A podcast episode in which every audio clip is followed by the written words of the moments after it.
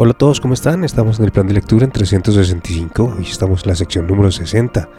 La oración inicial tendremos el Salmo 31, el versículo 14 al 20, en el Antiguo Testamento Levítico 20 y 21 y en el Nuevo Testamento Lucas 6, del versículo 24 al 49. Escuchemos entonces la oración inicial. Pero yo confío en ti, oh Señor. Digo, tú eres mi Dios mi futuro está en tus manos. Rescátame de los que me persiguen sin tregua. Que tu favor brille sobre tu siervo. Por causa de tu amor inagotable, rescátame. No permitas que me avergüencen, oh Señor, pues a ti clamo por ayuda. Que los malvados pasen vergüenza, que queden callados en la tumba Silencia sus labios mentirosos, esos labios orgullosos y arrogantes que acusan al justo. Qué grande es la bondad que has reservado para los que te temen. La derramas en abundancia sobre los que acuden a ti en busca de protección y los bendices ante la mirada del mundo. Los escondes en el refugio de tu presencia, a salvo de los que conspiran contra ellos los proteges en tu presencia, los alejas de las lenguas acusadoras. En el capítulo 20 de Levítico vemos un apéndice natural de los versículos 18 y 19 y enumera los actos que rebajarían, degradarían la vida moral de Israel y destruirían completamente su ideal de santidad. Escuchemos en el Antiguo Testamento Levítico capítulo 20. El Señor le dijo a Moisés, Da las siguientes instrucciones al pueblo de Israel. Estas son aplicables tanto para los israelitas de nacimiento como para los extranjeros que viven en Israel. Si alguno de ellos ofrece a sus hijos en sacrificio a Moloch, será ejecutado. Los miembros de la comunidad lo matarán a pedradas. Me pondré en contra de esa persona y la eliminaré de la comunidad porque al ofrecer a sus hijos a Moloch contaminó mi santuario y deshonró mi santo nombre. Si los miembros de la comunidad hacen la vista gorda ante aquellos que ofrecen a sus hijos a Moloch y se niegan a ejecutarlos, yo mismo me pondré en contra de ellos y de sus familias y los eliminaré de la comunidad. Esto le sucederá a todos los que cometen prostitución espiritual al rendir culto a Moloch también me pondré en contra de todos los que se entregan a la prostitución espiritual, al confiar en mediums o en los que consultan a los espíritus de los muertos. Los eliminaré de la comunidad. Así que consagren su vida para ser santos, porque yo soy el Señor su Dios. Guarden todos mis decretos poniéndolos en práctica, porque yo soy el Señor quien los hace santos. Cualquiera que deshonre a su padre o a su madre será ejecutado. Esa persona es culpable de un delito de muerte. Si un hombre comete adulterio con la esposa de su vecino, tanto el hombre como la mujer que cometieron adulterio serán ejecutados. Si un hombre deshonra a su padre al tener sexo con una de las esposas de su padre, tanto el hombre como la mujer serán ejecutados pues son culpables de un delito de muerte. Si un hombre tiene sexo con su nuera, los dos serán ejecutados. Han cometido una gran perversidad y son culpables de un delito de muerte. Si un hombre practica la homosexualidad al tener relaciones sexuales con otro hombre como si fuera una mujer, ambos han cometido un acto detestable. Ambos serán ejecutados, pues son culpables de un delito de muerte. Si un hombre se casa con una mujer y también con la madre de ella, ha cometido un acto perverso. Tanto el hombre como ambas mujeres deberán morir quemados para eliminar semejante perversidad de entre ustedes. Si un hombre tiene sexo con un animal, será ejecutado y deberán matar al animal. Si una mujer se entrega a un animal macho para tener relaciones sexuales con él, tanto ella como el animal serán ejecutados. Deberán matar a ambos, pues son culpables de un delito de muerte. Si un hombre se casa con su hermana, la hija de su padre o de su madre, y tiene relaciones sexuales con ella, es un acto vergonzoso. Serán excluidos públicamente de la comunidad Puesto que el hombre ha deshonrado a su hermana, se le castigará por su pecado. Si un hombre tiene relaciones sexuales con una mujer durante su periodo menstrual, ambos serán excluidos de la comunidad, pues juntos expusieron la fuente de su flujo de sangre. No tengas relaciones sexuales con tu tía, ya sea hermana de tu madre o de tu padre. Eso deshonraría a un pariente cercano. Ambos son culpables y serán castigados por su pecado. Si un hombre tiene relaciones sexuales con la esposa de su tío, ha deshonrado a su tío. Tanto el hombre como la mujer serán castigados por su pecado y morirán sin tener hijos. Si un hombre le quita la esposa a su hermano, es un acto de impureza. Ha deshonrado a su hermano y la pareja culpable quedará sin descendencia. Debes guardar todos mis decretos y mis ordenanzas poniéndolos en práctica. De lo contrario, la tierra a la cual te llevo para que sea tu nuevo hogar te vomitará. No vivas conforme a las costumbres de los pueblos que voy expulsando de delante de ti. Yo los detesto debido a que hacen estas cosas vergonzosas. Sin embargo, a ustedes les he prometido Poseerás la tierra de ellos, porque yo te la daré a ti como posesión. Es una tierra donde fluyen la leche y la miel. Yo soy el Señor tu Dios, quien te ha separado de las demás naciones. Por lo tanto, debes distinguir entre los animales ceremonialmente puros y los impuros, y entre las aves puras e impuras. No te contamines al comer alguno de estos animales impuros, aves o criaturas que corran por el suelo. Los he identificado como impuros para ti. Sé santo porque yo, el Señor, soy santo. Te he separado de las demás naciones para que seas mío. Los hombres o las mujeres entre ustedes que actúen como mediums o que consulten a los espíritus de los muertos, deberán morir apedreados. Son culpables de un delito de muerte. Continuando con el capítulo 21, este contiene una ley que obliga a los sacerdotes a preservar la dignidad de su sacerdocio con el mayor celo y la mayor diligencia. Escuchemos Levítico capítulo 21.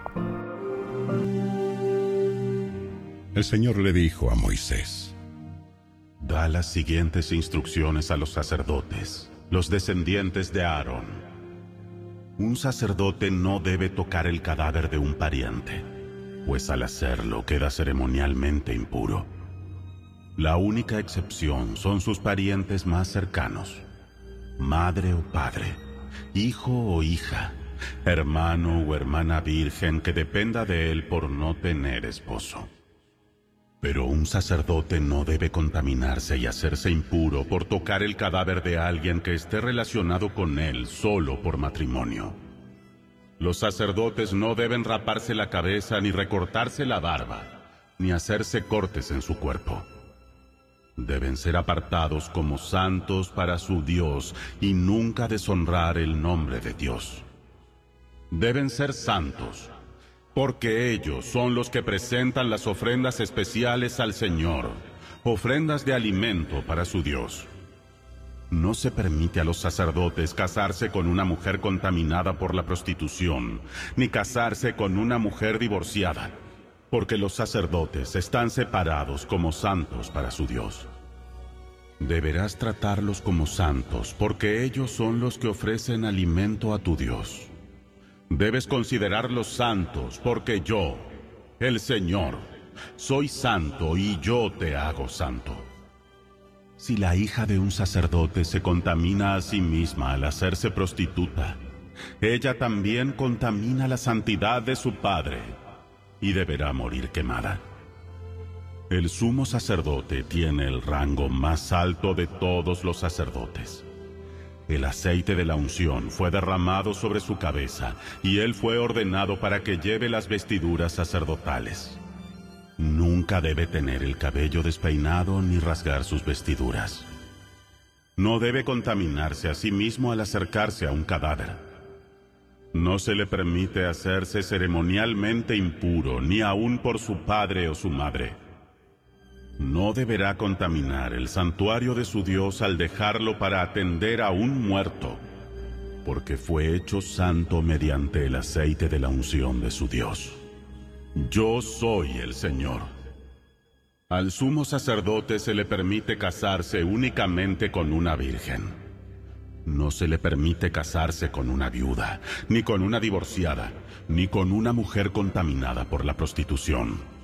Tiene que ser una virgen de su propio clan, para que no deshonre a los descendientes de su clan, porque yo soy el Señor quien lo hace santo. Luego el Señor le dijo a Moisés, Da las siguientes instrucciones a Aarón.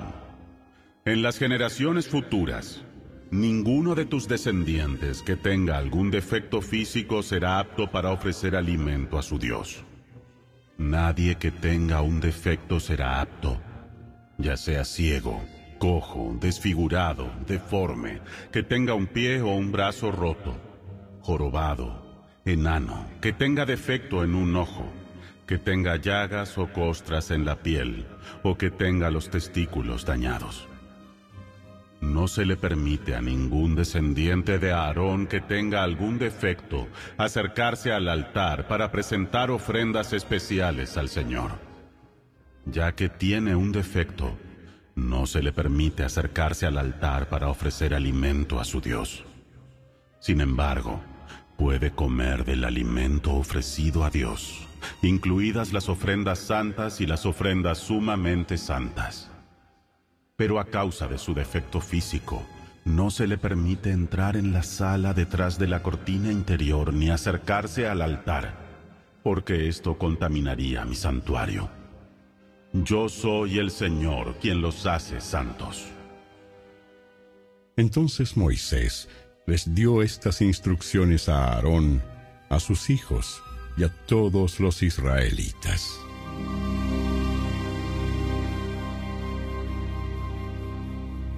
Te invito a que vamos al Nuevo Testamento en Lucas capítulo 6. Este capítulo hallamos primero una prueba de legitimidad de las obras de necesidad y de misericordia en el día de reposo.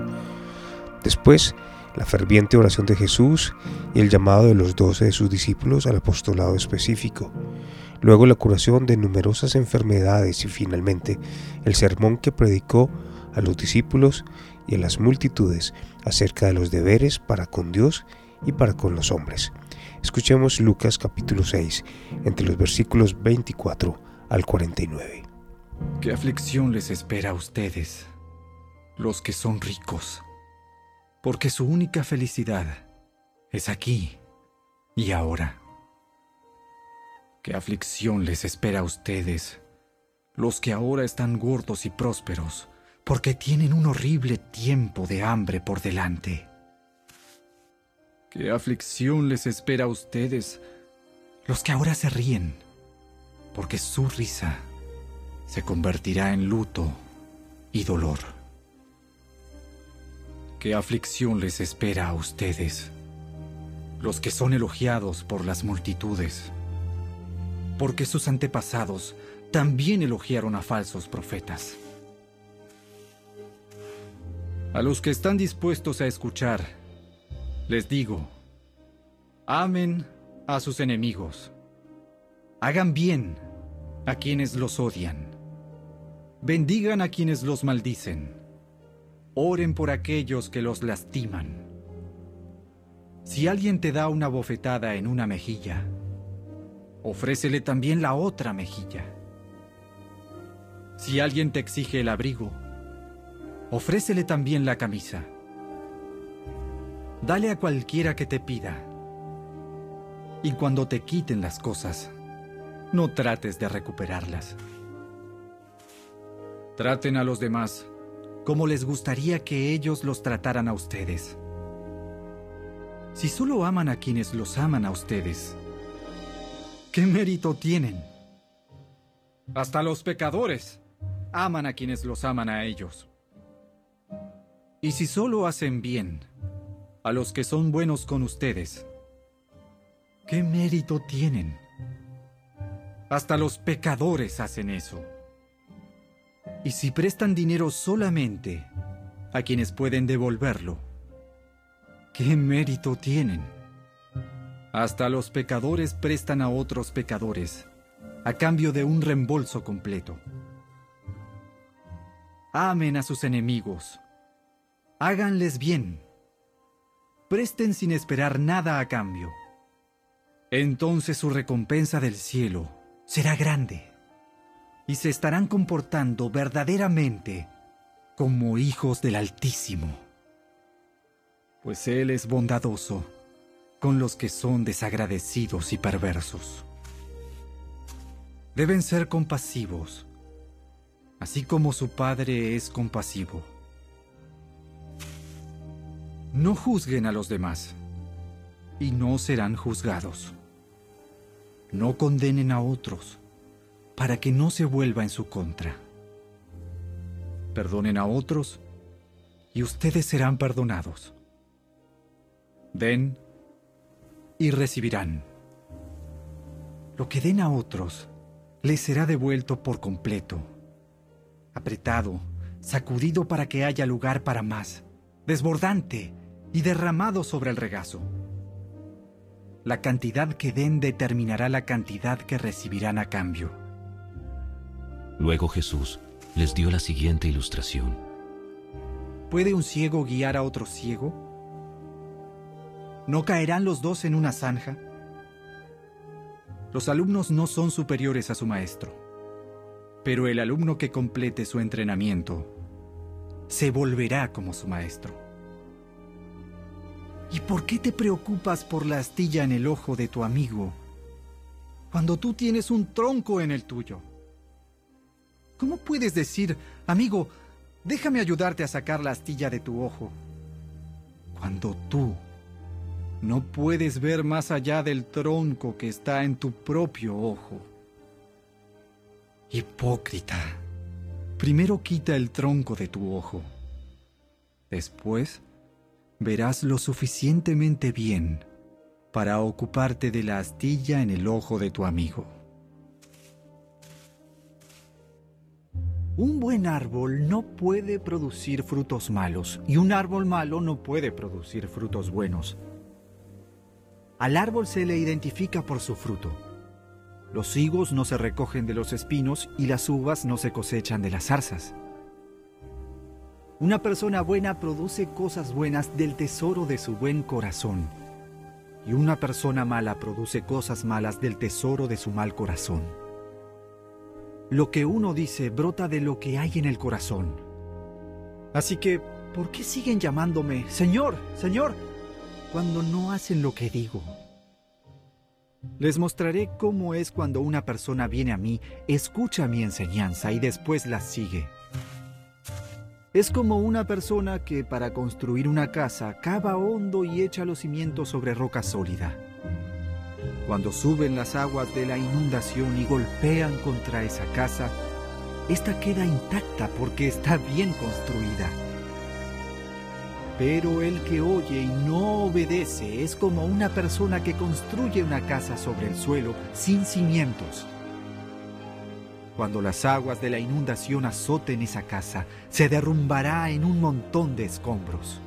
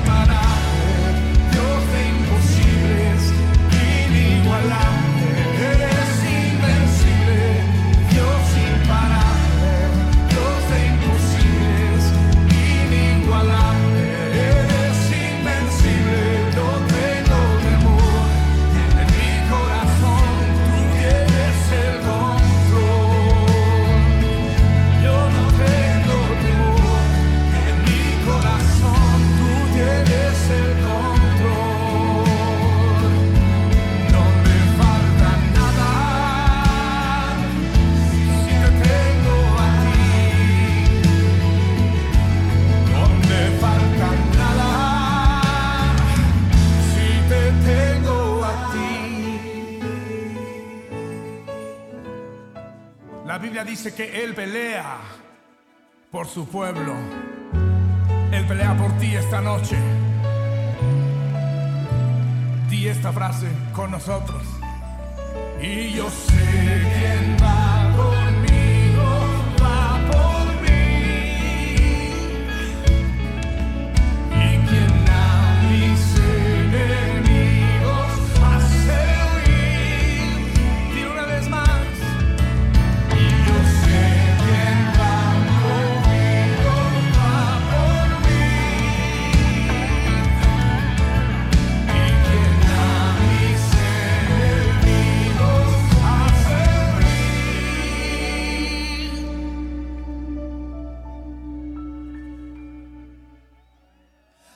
Imparable, Dios de imposibles, inigualable.